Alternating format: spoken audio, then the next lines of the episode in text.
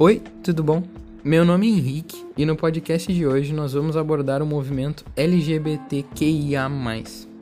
Então, como esse não é o meu lugar de fala, eu vou passar os depoimentos dos meus convidados maravilhosos, que são amigos meus e da minha co-host, Elisa, que por coincidência também é minha namorada. Enfim, esses lindos desses convidados ele sim tem propriedade para falar desse assunto e sem mais delongas, agora a gente passa a palavra para eles e eu volto no final.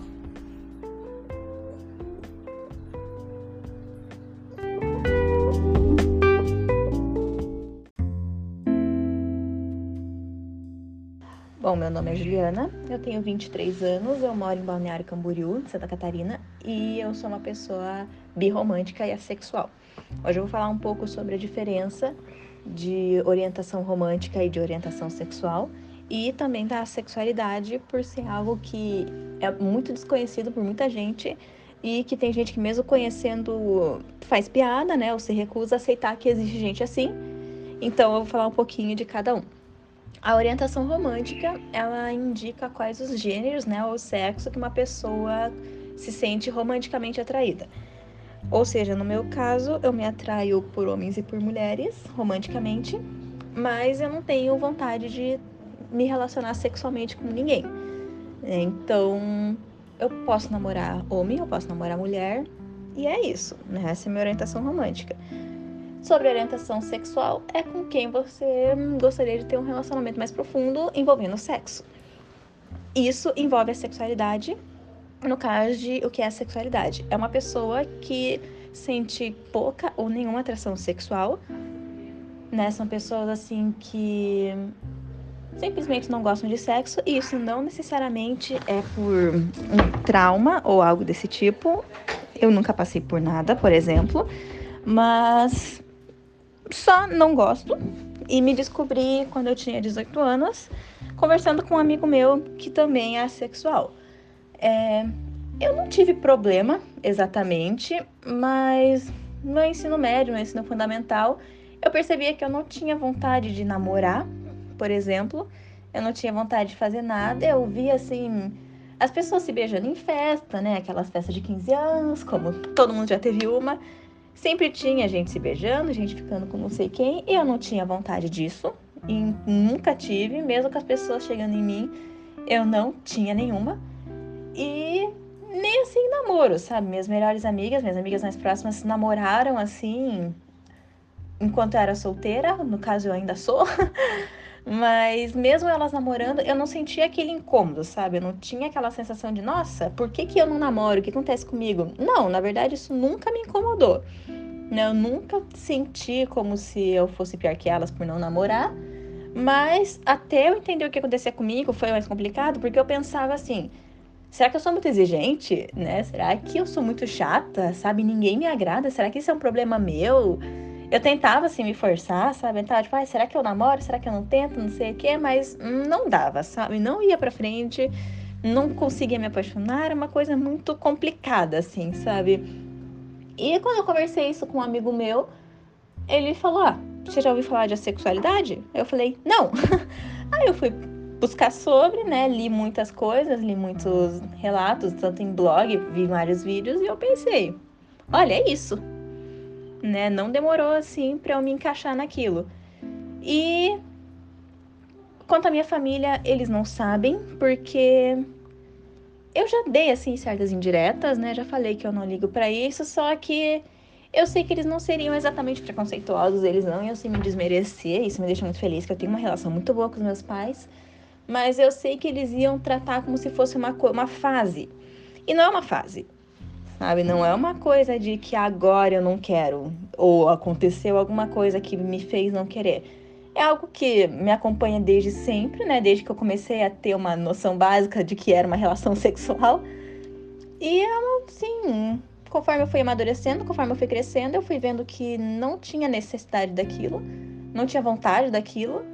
E Conversei também com muita gente que fazia sexo, mas que reconhecia que nenhum relacionamento assim é a base daquilo. Porque elas mesmas falavam, se você precisa de um relacionamento, se você precisa de sexo num relacionamento, sabe? Se você precisa de sexo para sobreviver em um relacionamento, é porque esse relacionamento, esse relacionamento não tá muito bom, né? Então, felizmente eu tive muitos amigos assim que sempre me deram muito apoio e deixaram bem claro que não tinha nada de errado comigo, justamente porque sexo não é tudo, é bom, deve ser, sabe? Mas não é aquela coisa que você precisa urgentemente sobreviver, sabe? Fazer. Então, não é uma, não é aquela coisa que tanta gente fala. E felizmente eu tive muito apoio. Eu falo disso bem abertamente porque eu vejo que tem muita gente que assim como eu ficou inseguro no começo, teve essa dúvida, teve essa confusão do que que era, por que que se sentia assim. Então eu gosto muito de falar sobre, né? Eu tenho boas experiências, porque eu gosto assim quando as pessoas vêm falar comigo, porque eu gosto de ajudar elas, né? Eu gosto de dar a elas a ajuda que eu tive. E me sinto assim até, digamos, uma referência, sabe? Porque gosto de ter a confiança delas para falar de algo que é pessoal, né? Então gosto de ajudar e fico muito feliz que tenha mais gente se encontrando nisso, né? Que tenha mais gente se descobrindo nesse meio, que, como eu falei, ainda tem muita gente que tem certo preconceito, por quê? Porque falam que é um trauma, porque falam que eu não gosto porque eu ainda não fiz, que falam que é frescura, sendo que você não chega num homem gay e fala que ele só é gay porque ele não conheceu uma mulher. Se você fala isso é porque você tem muito preconceito, porque você está errada. Assim como você não chega numa pessoa, numa mulher lésbica e fala que ela é lésbica porque não conheceu o homem certo. Ela é daquele jeito porque ela é daquele jeito. Então por que, uma pessoa sexual só é sexual porque ela não transou? Não tem essa, sabe? Ela é porque ela é daquele jeito. Então, é, são assim, coisas que infelizmente sempre vão ter mas que se alguém for ouvir isso e se identificar comigo, eu digo pra, ó, você tem que erguer a cabeça, porque infelizmente é coisa que a gente vai ter que enfrentar, mas que ao mesmo tempo também vai ter gente do seu lado, vai ter gente te apoiando, sabe? E sempre vai ter pessoas incríveis, assim como eu tive. E que, ó, só vai em frente, você é perfeitamente normal, sabe? Você com certeza é incrível e a sexualidade é muito normal, você não é doente, você não tem um trauma, sabe? É uma coisa normal, assim como bissexualidade, homossexualidade. E é isso que eu tenho a dizer.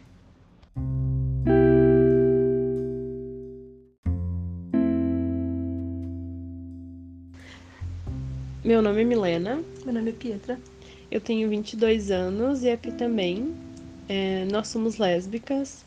Eu curso administração e hoje em dia trabalho com comunicação digital. Eu curso ciências aeronáuticas e trabalho com ilustração e também junto com a Milena com comunicação digital. E nós namoramos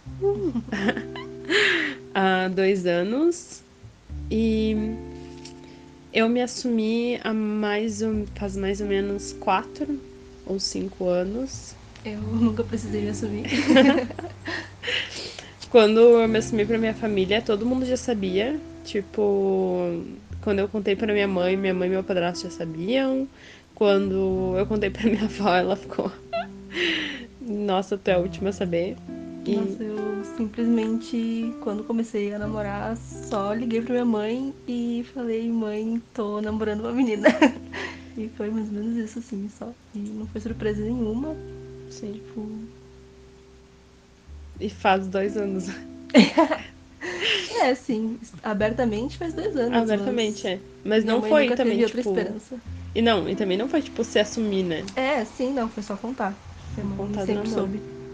Meus pais, na verdade. Pois é, eu sempre fui o estereótipo, assim, de menina hétero. E eu acho que eu super é, impunha esses estereótipos na mim mesma. De ter cabelo comprido, unha comprida, tá sempre de saia, maquiada, tipo, um, meticulosamente arrumada. E mesmo assim a minha família já reparava que as minhas paixõezinhas, assim, por menino sempre foi bem platônico e muito mais fantasioso, e quando isso se tornava pro mundo real, fugia. Eu não tive nenhum estereótipo hétero assim. Eu sempre fui a menina que jogava bola com os guris no recreio. E. Nunca performou feminilidade. Nunca, é, nunca tive. Nunca tive esses atributos de feminilidade assim. Tipo, de usar roupa curta, de usar batom, de usar salto, assim, esses atributos bem ligados à feminilidade também nunca, nunca foram algo que eu performei. E eu acho que por isso também não foi muita novidade para meus pais. Justo. É, apesar de eu apresentar tudo isso e, tipo, ser o máximo da comprovação da heterossexualidade compulsória, a minha família, desde, sei lá, quando eu tinha uns 13, 14 anos, já desconfiava. E para mim mesmo, assim, eu comecei a desconfiar quando tinha, sei lá, uns 8, 9 anos, quando eu comecei a olhar minhas coleguinhas de jeito diferente. E minha melhor amiga era muito minha melhor amiga, mas ela era um pouquinho mais que melhor amiga. E eu sempre me incomodei com esse sentimento. Eu sempre achei que era um sentimento errado que eu tava errada e que não era bem aquilo, que era só carência afetiva. Eu sempre, tipo, encontrei várias desculpas para esse sentimento. Quando que esse sentimento surgiu? Sim, nunca. Não sei, eu nunca pensei. Sei lá, é que nunca. Na minha cabeça, assim, não tinha muita essa diferença pra mim. Eu só não sabia o que que era, mas pra mim era normal, pra mim, tipo. Não tinha nada de errado. Não tinha nada de errado. Nossa, pra mim era tipo assim, a pior coisa do mundo. Eu escondia com toda a minha alma. Era mesmo, minha energia total, assim, vital, funcionava. Nossa, não. Pra esconder que eu tinha afetividade por meninas. Ah, é Com óbvio certeza. que na, tipo, na escola, assim, eu mentia pras amiguinhas, mas só externamente, assim, sabe? Tipo, eu comigo mesma, eu sempre soube que nunca gostava. Ai, que bom ter essa certeza, né? E eu acho, na real, que cada vez mais os adolescentes estão ficando, tipo, que nem tu. De já terem essa certeza desde muito novos, assim. E não ter problema quanto a isso. Ou ter, ter tipo, mais problema com a família Uhum. do que consigo mesmo. Porque eu acho que uma geração atrás, e talvez por, tipo, minha família ser do interior, eu ter crescido no interior, isso pode ter ficado ainda. Era muito mais errado, sei lá, eu aceitar para mim. Eu, foi muito mais difícil eu aceit, me aceitar do que o externo. Mas também, tipo, eu tive muita sorte de ter uma família que não, não tinha preconceitos nem nada. Mas mesmo assim, ah, eu acho que hoje em dia o pior que a gente enfrenta, não, apesar do preconceito dentro de casa ser muito ruim e é o que acaba com a vida de muita gente, é, o preconceito na rua acaba sempre sendo pior. Eu sei que a gente tem essa ideia de que, tipo, ah, o da mãe e do pai é, é ruim, mas é que até mesmo a pessoa que tem uma família preconceituosa e tem que lidar com isso dentro de casa, também tem que lidar com isso na rua, sabe? E é, são, microagressõezinhas, assim, que acabam nos deixando, sei lá, até indignada, muitas vezes, tipo, deprimidas, ansiosas, é, porque eu acho que isso é também um recorte bem bem firme assim na comunidade lésbica, porque a gente além de tudo sofre com machismo. Então, é muito ruim, sabe? Tipo, a gente não conseguir andar de mão dada na rua. A gente sempre tá se cuidando, porque quando um homem percebe que tu é lésbica, ele vai tentar dar em cima de ti de alguma forma e ele vai tentar. Ou, são sempre duas opções, né? Ou dar em cima de ti, ou te afrontar. Que é tipo, querer brincar. ou- Que eu. As duas coisas são horríveis, tá ligado? Ah, a gente costuma muito falar de, tipo, homofobia, preconceito e das coisas de uma forma muito ampla e muito geral. Mas, tipo, trazendo aqui pro nosso recorte, a gente fala muito pouco de lesbofobia e entende como a lesbofobia ataca as mulheres, sabe? O amor entre mulheres é um tabu e um misticismo e uma coisa que desde sempre fez acontecer um apagamento muito grande. A gente não dá visibilidade para as mulheres que são lésbicas e que não performam feminilidade, porque essas mulheres de certa forma acabaram perdendo o seu valor social assim. E a gente dificilmente dá visibilidade para casais lésbicos fora, de, fora do padrão, para mulheres lésbicas pretas, para mulheres lésbicas deficientes. E eu vejo que cada vez menos eu vejo representatividade para esse público. Quando a gente fala de tipo Pride Month, de julho e tudo mais, que é um mês do orgulho, eu vejo que na comunidade lésbica não, não tem muito esse não esse acolhimento, sabe? Tipo, a gente não se sente representada dentro da bandeira, a gente não se sente representada dentro da parada. A parada continua, a parada que eu falo é tipo o um, mês do, do Pride e tudo mais, e tudo que envolve isso, é dominada praticamente por homens brancos e pouco a gente vê de mulheres que arrumam mulheres representadas nisso e de principalmente mulheres pretas que amam mulheres e mulheres pretas que não performam feminilidade. Porque parece que é tipo o limbo ali de tudo que o racismo e a lesbofobia e o misoginismo quer esconder, sabe? Parece que exatamente esse público é tudo que as pessoas fecham os olhos e finge que não está acontecendo. E cada vez mais eu acho que a gente tem que falar mais disso. E eu acho que a gente tem que falar mais de como essas mulheres se sentem, como essas mulheres estão sendo acolhidas socialmente. Como essas mulheres que se relacionam com mulheres estão conseguindo se desenvolver na sociedade, sendo completamente apagadas e muitas vezes sendo até divididas, né? Tipo assim, ah, são duas mulheres, mas é ó, aquela ali é o homem, aquela ali é a mulher. E querendo colocar a gente em caixinhas. Enfim. Eu acho que a gente ainda, além de sofrer muitos estereótipos, tipo, colocação em estereótipos, a gente acaba tendo que passar por situações muito difíceis por ser lésbica, que por, ser, por sermos lésbicas que acabam afetando o nosso psicológico e acabam deixando marcas para a vida toda que, olha, eu acho que um terço dessas mulheres um dia conseguem realmente um tratamento e um acolhimento de verdade que diminuam esse peso que elas acabam tendo que carregar.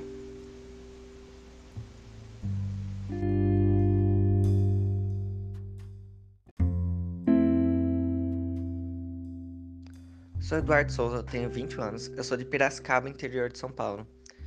E a minha história como LGBT começou desde sempre, que desde quando eu era criança, eu sempre soube que eu tinha muito mais atração pelos meus amiguinhos do que pelas minhas amiguinhas.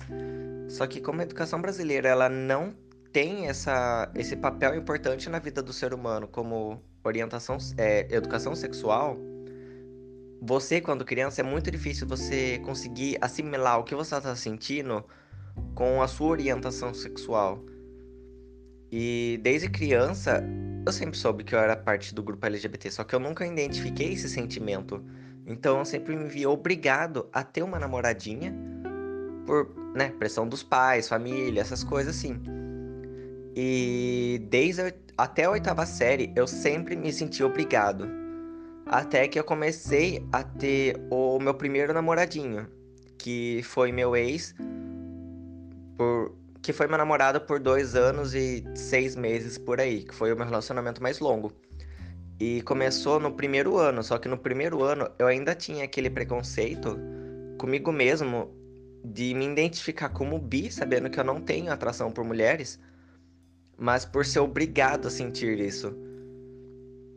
Então, foi um, um processo tipo de preconceito próprio comigo mesmo e por parte dos meus pais, que foi quando eles descobriram através de mensagens que minha mãe ela usou meu celular para ligar pro meu pai e meu ex ele mandou mensagem bem na hora.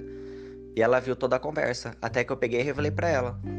Sim, eu e ele estamos namorando. Só que a minha mãe ouvir isso foi tipo um estopim de, de loucura. Tanto que ela tava no banheiro. Quando ela começou a falar isso, ela me expulsou do banheiro e ela não quis mais falar comigo. E eu fiquei na cama depois com ela, implorando assim para ela me responder. Ela não queria me responder. Ela não falava comigo e foi muito traumatizante, sabe? E no dia seguinte, assim, não, no mesmo dia, eu já peguei e mandei pro meu pai: Olha, pai, o que você desconfiava era verdade. Eu estou namorando. Só que eu deixei implícito que, né, eu estava namorando um cara e que era o meu melhor amigo, que ele tinha viajado com a gente faz, sei lá, nem uma semana depois, antes. E o meu pai, ele sempre foi muito mais rigoroso quanto a isso, porque minha mãe, ela não gosta, ela fica quieta. Já meu pai, ele não vem para cima, ele não chegava a me bater, embora tenha algumas situações que ele tenha me batido. Mas é questão que ele me levou na psicóloga, eles me levaram na psicóloga, tipo, naquela expectativa de ser só uma fase, dessa cura gay e tudo.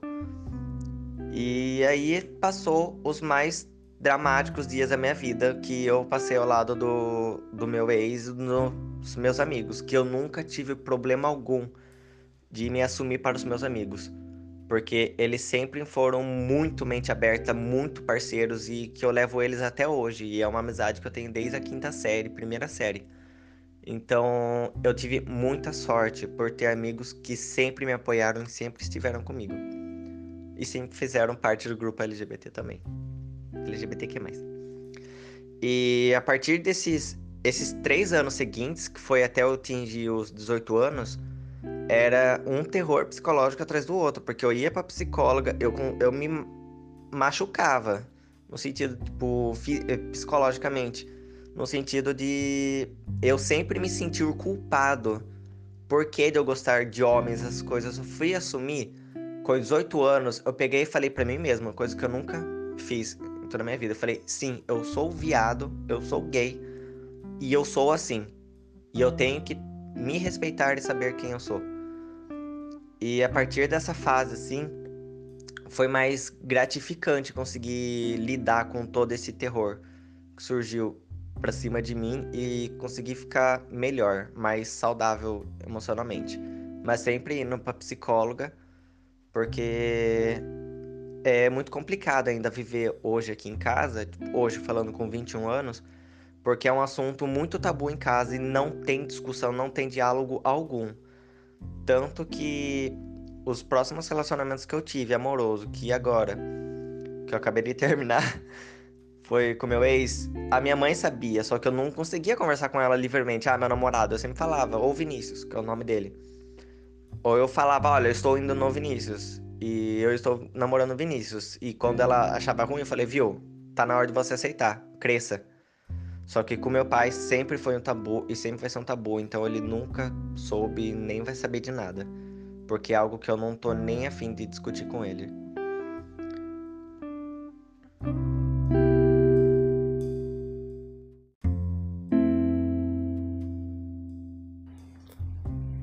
Bom, agora a gente fica com o depoimento do Vincent, que é um homem trans de 21 anos de idade. Uh, o Vincent não pôde gravar um áudio por motivos pessoais, mas eu vou ler então o depoimento dele que ele mandou pra gente.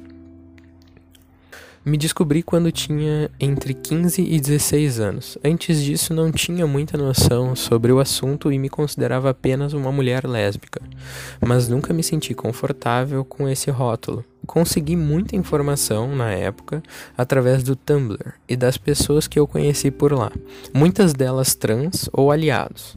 Por isso foi relativamente fácil me identificar e me aceitar, como se eu finalmente soubesse quem era e ficasse satisfeito com isso me assumi unicamente para minha mãe nessa mesma época e ela não reagiu mal, mas também não reagiu bem. Foi mais como um choque e ela não queria que mais ninguém da família soubesse, tipo um preconceito velado. Mesmo assim, ela até pesquisou mais sobre depois, mas preferimos não tocar mais no assunto como é até hoje. Ela tem consciência de que sou um homem trans, mas prefere que eu não tente mudar absolutamente nada sobre mim e que não toque no assunto. Eu não ligo muito também, Durante o início do processo de me descobrir e tal, até tentei mudar minha aparência, me tornar mais masculino, seguindo padrões e estereótipos, mas nunca fiquei confortável. Por isso mantenho uma aparência mais feminina, coisa que facilita minha convivência com a família e outras pessoas, visto que sou de uma cidade pequena e pouco aberta. Isso não me incomoda e gosto de como sou atualmente. É até bem raro que eu acabe me sentindo disfórico ou coisa do tipo. Hoje em dia me sinto muito mais certo sobre minha identidade de gênero do que durante a adolescência, mas não faço muita questão de me assumir fora da internet por enquanto. É um tópico delicado e sei que muitas pessoas não vão entender, o que seria doloroso para mim. Já me questionei muito sobre o que sou, como devo ser, então sei que no tempo certo vou conseguir viver mais de boa comigo e com meus arredores, e isso é provavelmente uma questão mais pessoal minha mesmo.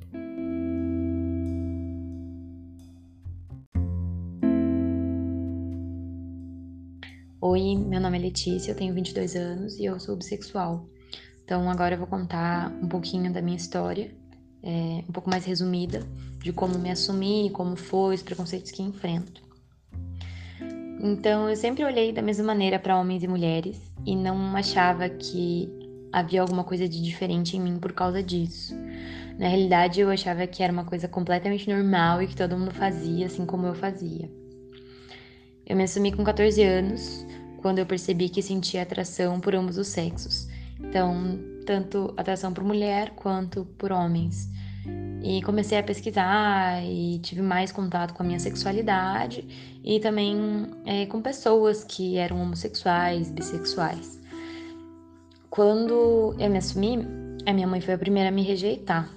Então, ainda que ela fosse lésbica, ela dizia que meu pai nunca ia me aceitar, que meu pai ia me renegar, meu pai ia me deserdar que meu pai jamais aceitaria uma filha que ficasse com homem e com mulher. E por muito tempo ela usou isso como um meio de chantagem, chantagem e ameaças. Ainda mais porque eles eram separados na época. Ainda são, né? Eventualmente eu me cansei das chantagens e das ameaças dela e eu decidi que eu mesma ia contar para ele. Quando eu contei meu pai, ele aceitou super bem. É, eu, eu lembro que eu tava chorando muito, eu chorava bastante dizia que tinha muito medo de decepcionar ele. E ele aceitou super bem. Ele falou que eu jamais ia decepcionar ele. E ele disse uma frase que ficou muito marcada em mim. Que foi assim: Você pintada de verde ou de ouro continua sendo minha filha e eu continuo te amando. E em várias oportunidades ele também disse que ele não se importava se eu me relacionasse com um homem, com uma mulher ou com qualquer pessoa que fosse desde que eu estivesse bem e estivesse feliz, que isso para ele bastava. Então esse conforto em casa foi, tipo, esse acolhimento em casa foi maravilhoso. Eu sofri vários preconceitos, eu ainda sofro, né? Eu ouvi de muitas meninas da minha escola coisas do tipo: que nojo, você beija mulher, tenho nojo de você, você é nojenta. Também é, as tais héteros festivas, que se diziam bissexuais, mas que na verdade estavam apenas ficando com pessoas do mesmo sexo para chamar atenção ou para entretenimento e excitação masculina, foram pessoas que reforçaram esse preconceito. Eu fui sexualizada, eu ainda sou sexualizada por muitos homens, é, independente, assim, balada, bar, faculdade, escola, rua. E são homens que aparentemente acreditam que eu me relacionava ou me relaciono com mulheres para excitar ou entreter eles ou qualquer coisa absurda como essa. E eu pedi as contas de quantas vezes eu estava acompanhada de uma mulher e um homem se enfiava no meio perguntando se podia participar ou passava do nosso lado e soltava uns comentários do tipo, ai, ai se eu fosse mulher, ou nossa, que delícia, e coisas do tipo.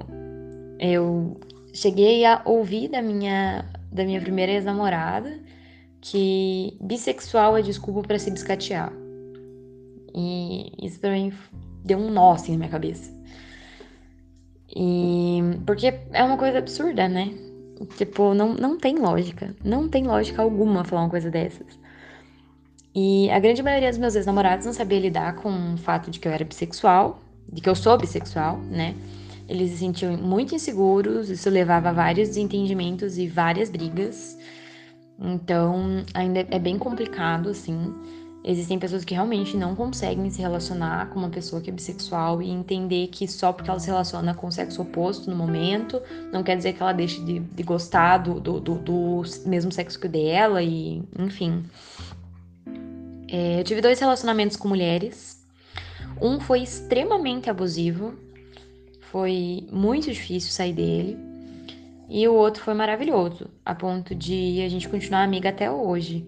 Então, ela conhece meu, meu namorado, eu conheço a namorada dela, e super tranquilo. E eu também tive relacionamentos com homens, e atualmente eu me relaciono amorosamente com um. Eu me sinto bem comigo, e eu acredito que a minha sexualidade faz parte de quem eu sou. Sem ela, eu tive provavelmente amigas que me apoiaram. E sempre estiveram ali para mim, sempre me deram força sabe? Enquanto eu tive também amigas que decidiram se afastar porque acreditavam que eu ia dar em cima delas, que eu ia ficar desejando elas, umas coisas do tipo, que não tem sentido nenhum. Eventualmente essas pessoas voltaram a, a falar comigo, me pediram desculpa por terem esse tipo de pensamento. E é mais ou menos isso. Hoje em dia, bom, não tenho medo, nem vergonha, nem nenhum tipo de receio em dizer que sou bissexual. É, sou uma bissexual assumida. Meu namorado sabe disso, meus amigos sabem disso, meus pais sabem disso. Minha família, de um modo geral, sabe disso. E eu sou muito contente, sabe, com tudo isso. Sou muito feliz com tudo isso, apesar de todas as dificuldades. Eu tenho muito orgulho de dizer que eu pude superar todas essas barreiras de, de preconceito, principalmente com pessoas ao meu redor. Infelizmente, ainda há muito preconceito externo e muita coisa a se fazer, mas eu fico muito contente com comigo hoje.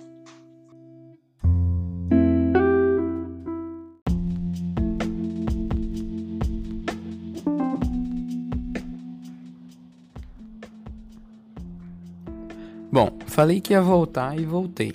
Mas agora eu voltei acompanhado da minha co-host, Elisa.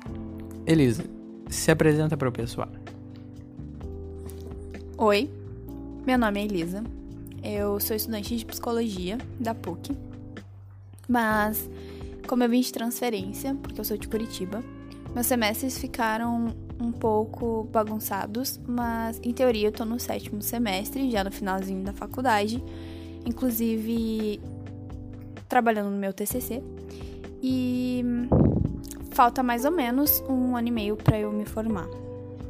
E durante esse tempo na faculdade, qual que foi a tua vivência com os temas abordados hoje no podcast? Na verdade, eu nunca tive. A gente nunca trabalhou muito a fundo isso na faculdade. É, os momentos que a gente viu sobre esse tema, conversou sobre, foram em cadeiras pontuais, mais especificamente em cadeiras de psicologia social mesmo, em que a professora ou trouxe textos, ou trouxe um convidado para falar sobre que tenha mais propriedade para falar sobre o assunto, ou é, instigou a gente a fazer um seminário, a debater sobre. Uh, também teve algumas palestras na faculdade ao longo da graduação, só que nunca teve, a gente nunca trabalhou muito a fundo sobre isso, nunca teve uma matéria específica para conversar sobre isso, o que eu acho que faz falta muito, uh, principalmente pra gente que é estudante de psicologia. E eu, como tô no final do curso, não tive muitas experiências uh, com isso dentro da faculdade. E sei que como eu já tô no final, não vai ter. E eu sei também que em muitas faculdades isso não existe. E é uma pauta que eu acho que precisa ser discutida. E porque isso é muito importante e precisa ser incluso.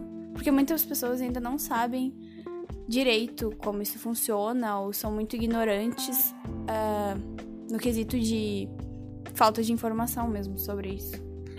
Sim, e eu aqui, né, tipo, eu tenho uma vivência bem menor, porque eu recém comecei, né, minha graduação em psicologia, mas eu já tive alguns estímulos, mesmo que poucos, justamente na cadeira de social, com o incrível professor Leonardo, uh, que ele nos colocou realmente, né, justamente na posição de fazer esse, seja podcast, vídeo, apresentação, uh, ah, para nos deixar tocar e sentir por algum movimento, seja ele qual for. No caso, né, eu escolhi o LGBTQIA+.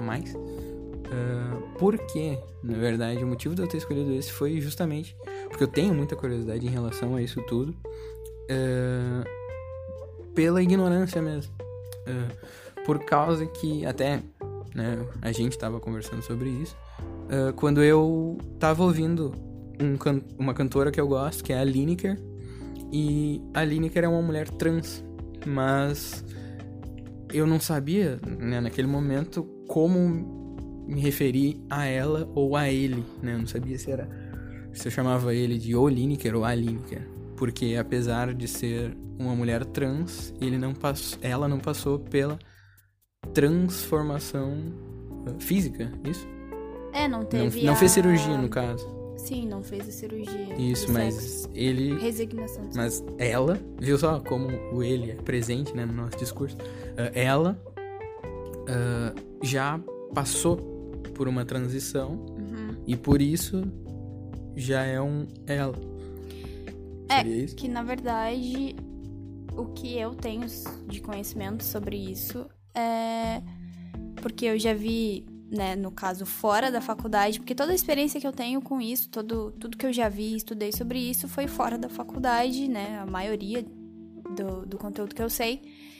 E o que eu sei é, é que uma pessoa trans não necessariamente precisa passar pela cirurgia de resignação do sexo, porque ou porque ela não quer, ou porque, né, também Pode ser que não tenha recursos para isso, mas basicamente é, a pessoa trans, seja homem ou mulher, é considerada, né, entre aspas, transexual porque ela passou por uma transição. No caso, ela não se identifica com o sexo que ela nasceu, é, e por isso ela, né, ela ou ele gostaria de ser do sexo oposto, ou enfim.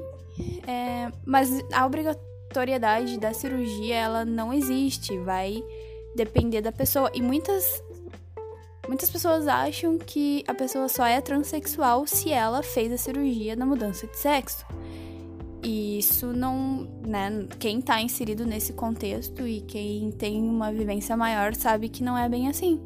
Porque existem homens transexuais que não possuem um pênis e vice-versa, mulher também. É, tem que, na verdade, tirar um pouco essa. Esse estigma da caminho. É, essa, essa estereotipação, assim, da. De que só pode ser considerado trans se fez essa cirurgia, porque daí tu coloca a pessoa, tu caracteriza mais ela, coloca dentro de uma caixinha, assim. E não é bem assim. É tudo muito relativo, na verdade. E justamente por isso, um, aí a gente teve um baita um debate de uns 40 minutos sobre isso, uh, conversando assim, e daí durante essa conversa a gente chegou uh, no ponto principal que era, pô, mas cadê a aula, né, a matéria que fala sobre isso, especificamente sobre isso? Por que, que não existe ou ah, se existe, aonde que existe, porque é o que eu sei e realmente, se tu quer explorar uh, essas, esses temas, tu tem que ir atrás e muito até, na verdade. Talvez hoje em dia não tanto, né? Mas tu ter uma matéria dedicada, né, especificamente para isso, eu acho que deveria ser obrigatório. Talvez estejam trabalhando para que seja obrigatório, porque que nem em social a gente vê muito isso. Acho que tu tinha dito que em, alguma outra. É, eu vi em psicologia da saúde também, nas cadeiras de psicologia comunitária. É, mas ainda assim é uma aula, duas no máximo que a gente Sim. tem esse assunto trabalhado. E o problema é que muita gente, muitos estudantes do curso, né, na minha experiência, não sabem a diferenciação de Até de, de termos básicos. até de caso. termos básicos, não não sabe diferenciar, não sabe Tipo, qual é a diferença de um travesti, de um trans? Uhum. Qual a diferença de. o que, que é uma drag Isso. e essas coisas. Então, e eu acho isso importante, principalmente porque a gente vai se formar e vai trabalhar com a saúde de pessoas em geral. E, e essas pessoas, esse público, eles são mais fragilizados psicologicamente por toda a vivência deles, por toda a experiência deles. E eu acho que a gente tem uma certa obrigação de, de saber sobre isso e de procurar sobre isso para entender justamente para trabalhar isso, porque a gente vai ser profissionais da saúde mental e, e esse público obviamente está incluso. Só que como a gente não tem, a gente tem que buscar por fora e muitas muitas vezes as pessoas não têm esse empenho, não têm esse interesse. Ou também até nem se ligam, no caso. Sim, Que tem muita nem- gente que não sabe, não tem o conhecimento e tá tudo para ela tá Isso. tudo bem continuar não sabendo. É quase que um momento. Na verdade, o que a gente experienciou foi um momento de epifania, no caso. De se dar conta realmente que precisava de, ah, precisava de um holofote, assim, essa matéria. Né? Precisava se tornar uma coisa realmente concreta e que fosse extensa sobre isso. Talvez, não sei, psicologia Da sexualidade. da sexualidade 1, 2 e por que se se ancorar somente no curso superior também e um tão específico, né, da área da saúde, ah, que por que não não ter isso no ensino básico, no caso? também. Né? Eh, eu tive algum, eu tive muita sorte da minha vivência particular aqui, né, da minha casa, da minha mãe ser muito aberta a isso. Eh, o meu pai também é aberto, mas obviamente com um machismo estrutural bem forte. Eh, quer dizer, não tão forte, na verdade. É- é Mas existe. Sim, existe, podia ser bem pior. Bom que não é, né? Mas a minha mãe sempre me falou muito disso, e minha esposa, isso de uma maneira em que, sei lá, aos 10 anos eu já sabia ao menos o que que, que as outras pessoas podiam gostar de da mesma pessoa, né, ou algo parecido com isso. E conforme né, eu fui crescendo, enfim, eu fui também pegando um gosto, tipo, justamente, tanto curiosidade quanto a própria ignorância mesmo foram me movendo a querer saber mais sobre isso. Ah, eu não sei tanto quanto eu gostaria de saber e justamente por isso eu quero saber.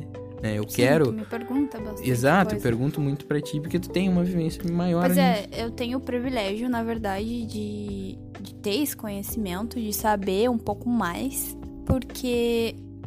Um, porque a minha mãe também sempre foi muito aberta em relação a isso e eu tive contato com pessoas do, do- da comunidade LGBT muito cedo, então pra mim sempre foi uma coisa super normal.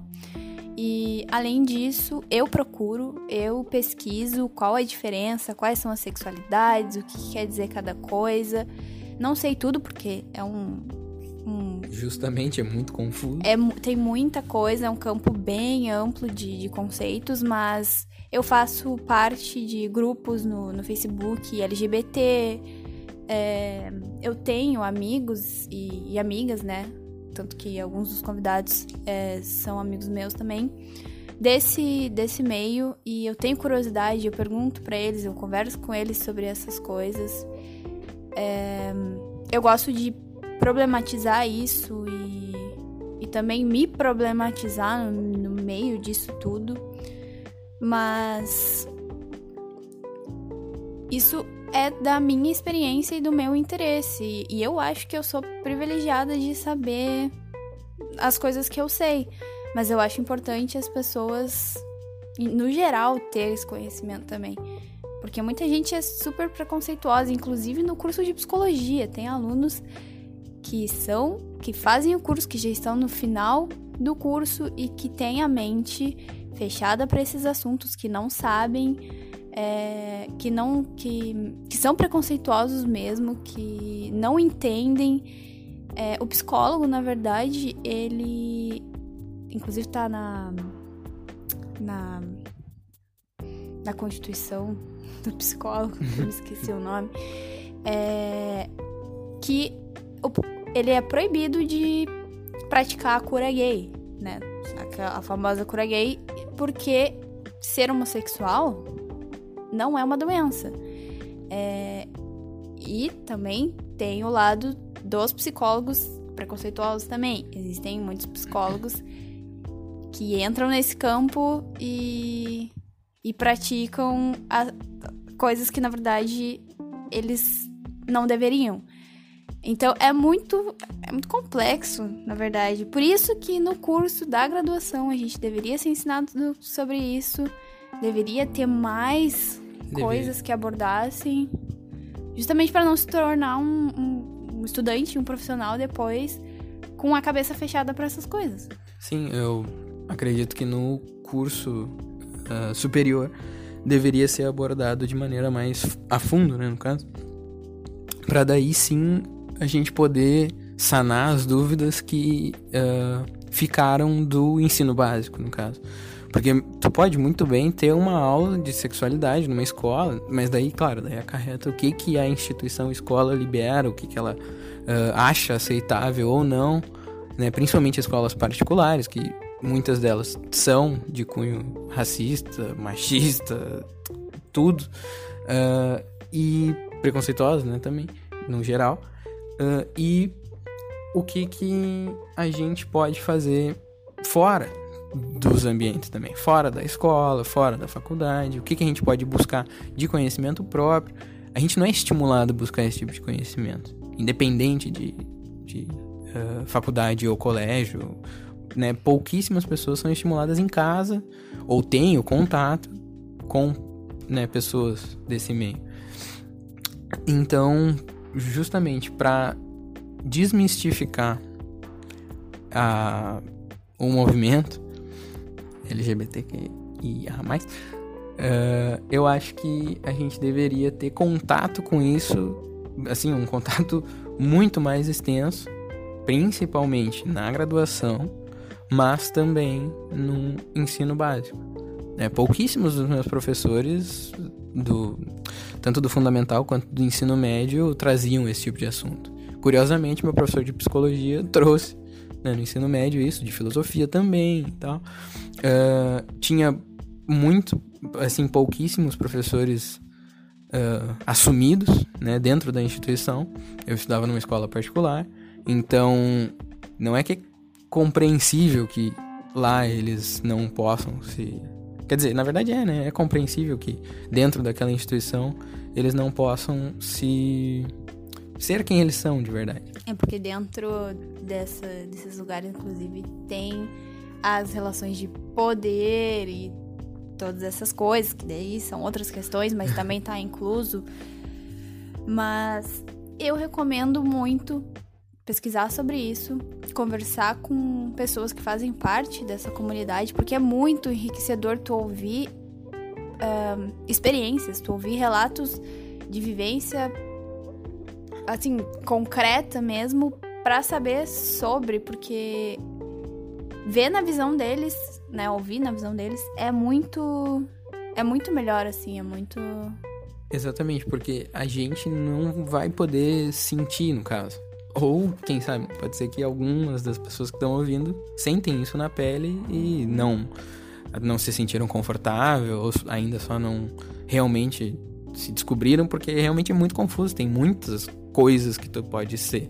Até uma das questões que eu trouxe foi, tá, e se eu não sei que uma que é uma mulher trans ou um homem trans e no momento que eu olho eu acho que que não é, enfim, como é que eu vou abordar aquela pessoa?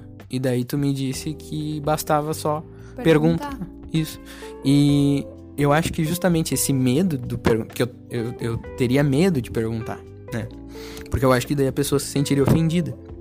E isso faz com que esse medo de, né, de perguntar uh, por que, que ele tá ali? Né? Por que, que tem que ser um problema perguntar pra uma pessoa o que, que ela é? Porque rotular é estranho, rotular é, é feio, aí já vai para outras discussões também. É, eu justamente já não tenho esse, esse pensamento, já não, já tirei ele da minha cabeça porque eu já vi sobre, já vi vídeos, inúmeros vídeos na internet, principalmente, de, de pessoas que falam sobre isso, principalmente é, transexuais, né? Ou pessoas que estão em transição ainda, que tomam hormônio e tudo mais. É, a maioria delas fala, pergunta. É mais fácil, é melhor tu perguntar e ver o que, que ela se sente, ou eles se sentem mais confortáveis do que ficar na dúvida ou se, se sentir acuado e cometer algum erro, entendeu? Até pode ser que ofenda a pessoa, mas mesmo assim. É melhor sempre perguntar isso, eu, eu sei, porque eu já vi várias pessoas falando sobre isso. É, é sempre melhor fazer. E justamente porque a gente não pode sentir, no caso, eu e tu, né? A gente não, não vai sentir isso na pele. Uh, a gente teve a ideia de fazer esse podcast. Eu me lembrei daquela conversa que a gente tinha né, uh, discutido. A gente já tinha abordado esses temas. E aí eu só me liguei, nossa, eu posso linkar isso com o podcast que eu preciso fazer para a maravilhosa aula do meu professor Leonardo. E então eu pensei, putz, vamos fazer justamente sobre isso. Daí a gente conversou com os amigos, ela conversou com os amigos dela, e a gente conseguiu juntar essa incrível quantidade de informação, né, esses depoimentos lindos dos convidados. Já vou agradecer a primeira vez, porque eu vou agradecer mais vezes, mas muito obrigado a todo mundo que participou, sério mesmo. O depoimento de vocês é incrível, vocês são incríveis, todos vocês são lindos e maravilhosos. Eu amo vocês. E. Uh, então a gente criou, teve a ideia de criar esse podcast para poder ouvir e tentar fazer com que as pessoas que estão ouvindo, né, caso alguém realmente vá assistir tudo, que ela possa sentir, se deixar tocar por isso. E eu acho que já tá bom também. Eu acho que acho que a gente já tá chegando no fim. Eu gostaria de ter trazido mais pessoas para falar mais sobre, porque é um assunto que me interessa muito e eu gosto muito de conversar sobre isso. E eu acho que essas pessoas deveriam ter mais espaço na sociedade para falar. Mas como a gente tem um tempo limitado, a gente trouxe esses relatos uh, que eu espero que as pessoas gostem e que seja enriquecedor em, pelo menos algum nível. E obrigada também, né? Porque o pessoal se dispôs, se, se dispôs a mandar o áudio, a contar um pouquinho sobre si, sobre suas experiências. Porque muita gente não se sente confortável, mas essas pessoas elas reconhecem quem elas são e isso eu admiro muito e eu gostei bastante do resultado. E eu também gostei bastante do resultado, gostei a Funa real, achei que foi muito enriquecedor, assim, ouvir os depoimentos e, né, provavelmente, provavelmente não, certamente durante a edição do podcast eu, eu vou poder ouvir de novo e de novo e cada vez que eu ouvir eu vou aprender mais, entender mais e a gente vai continuar buscando sempre isso daí e também lutar para que se existe um projeto de que tenha essa essa matéria, essa Uma aula, inclusão de... exato, de que tem exista esse projeto da psicologia da sexualidade ou algo do tipo. É, eu já tô no finalzinho, não vou poder aproveitar isso, mas eu gostaria muito que futuramente os, os futuros alunos tenham mais sobre isso, porque é muito importante, é interessante e é legal entender sobre isso também. E então é isso. Muito obrigado a todo mundo que né, se dispôs a dar o seu depoimento. A gente sabe o quão pessoal isso pode ser, a gente sabe o quão problemático isso pode ser também, uh, né? Porque E o quão expositivo também. é, exato. Então, muito, muito obrigado a todos. Uh, vocês são lindos, incríveis. e muito obrigado a todo mundo que tá ouvindo. Né? Não sei quantas pessoas vão ouvir, porque acho que vai ser meio grandinho, mas muito obrigado mesmo assim. Sor, Léo, muito obrigado pelo incentivo, no caso. Sério mesmo, tá matando a pau nas aulas. E é isso aí. E só mais uma coisa. A mensagem desse podcast também é que não interessa a orientação sexual de uma pessoa, a gente tem que respeitar a pessoa pelo que ela é. E agora sim, é isso. Então tá, pessoal, muito obrigado de novo. E eu acho que é isso. Foi muito legal. Obrigada pelo convite. E eu achei muito legal o teu professor também. É, instigar vocês a conversar sobre isso. Eu não tive a oportunidade de fazer um trabalho tão legal quanto esse em relação a esse tema, mas eu espero que todo mundo aproveite e eu espero que o professor Léo goste também do resultado e do, do trabalho que tu fez e eu dei uma ajudinha. Então tá, é isso. Até a próxima, talvez. Não sei, não sabemos. Mas por hoje é isso. E busquem conhecimento sobre isso. Busquem conhecimento.